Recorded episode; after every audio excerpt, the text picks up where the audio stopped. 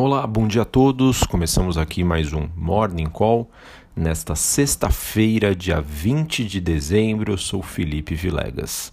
Bom, olhando para o desempenho dos principais ativos de risco, nesta sexta-feira temos uma tendência incerta em Nova York devido ao vencimento quádruplo. Exatamente, quando expiram simultaneamente quatro mercados futuros e de opções por lá. É o mercado de derivativos e isso é, pode deixar aí o mercado bastante agitado no último dia útil da última semana útil em que nós temos, né, sem feriados é, no ano de 2019. Então, acredito que hoje o dia deve ser bastante agitado, com muita volatilidade, principalmente quando a gente olha para as movimentações internacionais. Né? Os ativos ainda podem reagir à divulgação do PIB dos Estados Unidos, que saem às 10h30 da manhã, e também dados de despesas, renda e gastos pessoais nos Estados Unidos meio-dia, tá? Mas para dar aquele resumão, as bolsas na Europa têm uma alta discreta,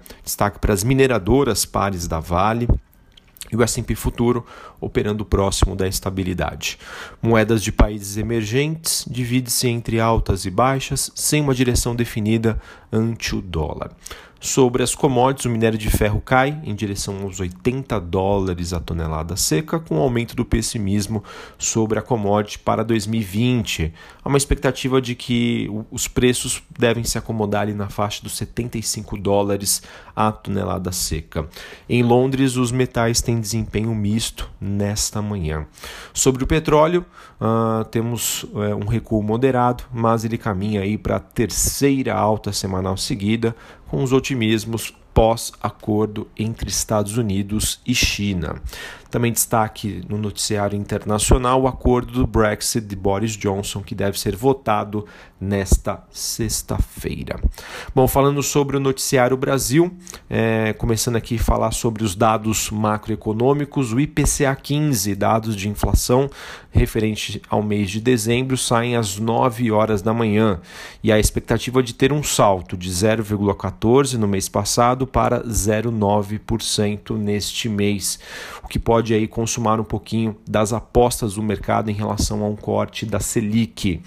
Ah, só para vocês terem uma ideia, é, a gente consegue verificar quais são as probabilidades de um, mais um corte de juros através da observação é, das negociações dos contratos de juros nos mercados futuros de bolsa.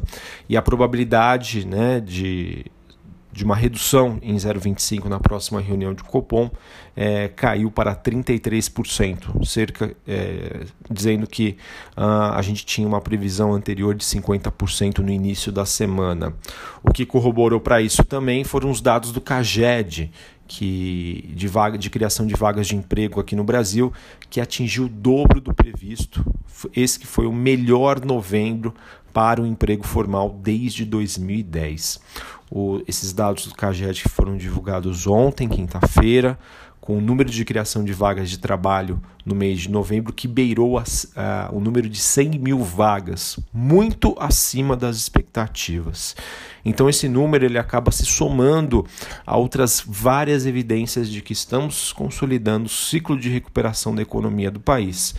A recuperação do crescimento e do, do emprego eram pilares importantes de sustentação para a política econômica liberal que vem sendo adotada aqui no Brasil nos últimos meses, e isso foi o que justificou aí a alta da bolsa ontem, que atingiu o patamar dos 115 mil pontos.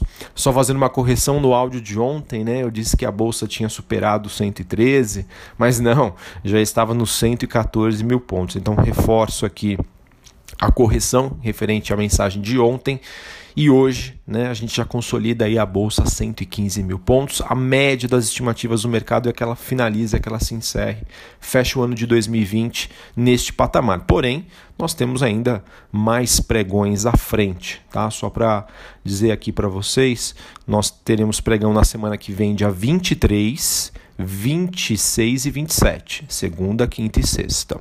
E na próxima semana, né, semana do Ano Novo, é, haverá, pregão dia 30, segunda-feira, dia 2 e 3, quinta e sexta-feira, tá bom? Então fiquem ligadinhos aí, dia 24 e 25, 31 e 1, não haverá negociação na bolsa.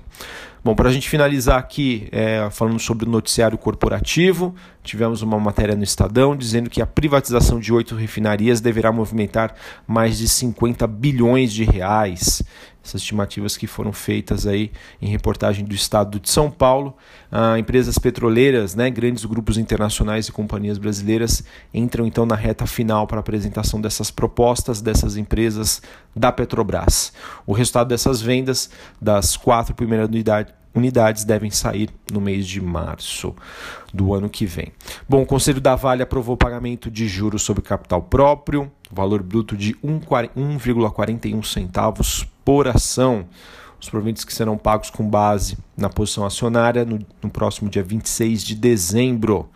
A partir do dia 27, as ações passam a ser negociadas ex juros sobre capital próprio, ou seja, não terão mais direito. A data do crédito ainda será definida pela companhia. O Conselho de Administração da Copasa aprovou investimentos de cerca de 835,3 milhões de reais para 2020. É, esses investimentos que visam atender às metas regulatórias e de eficiência da companhia. Notícia negativa para a CCR.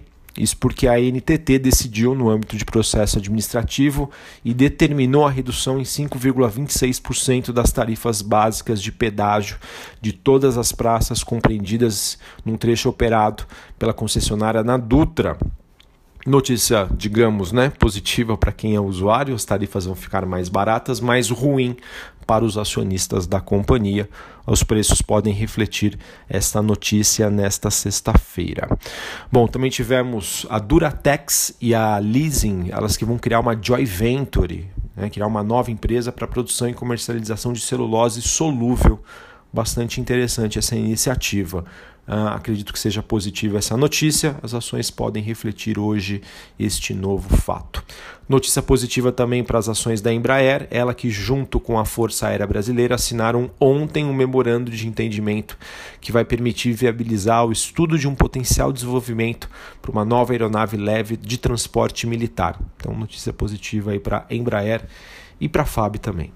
Bom, em relação ao grupo Natura, a Natura que é, vem de uma, uma alta aí sequencial nos últimos dias, ela comunicou então que recebeu aprovação de autoridades de regulação de concorrência para concluir o processo de aquisição da Avon.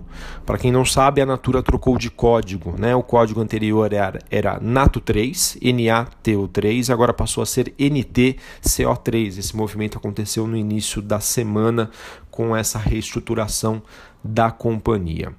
Bom, também tivemos o Credit Suisse sendo escolhido pelo BNDES para vender as ações da Petrobras. Esse movimento deve acontecer em 2020. Uh, ah, bom, notícia positiva para Smiles.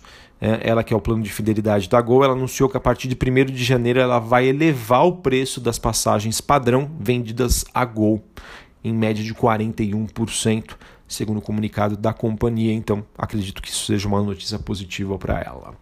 Bom, também temos a, a Tinha Vivo, né? elas que anunciaram em julho.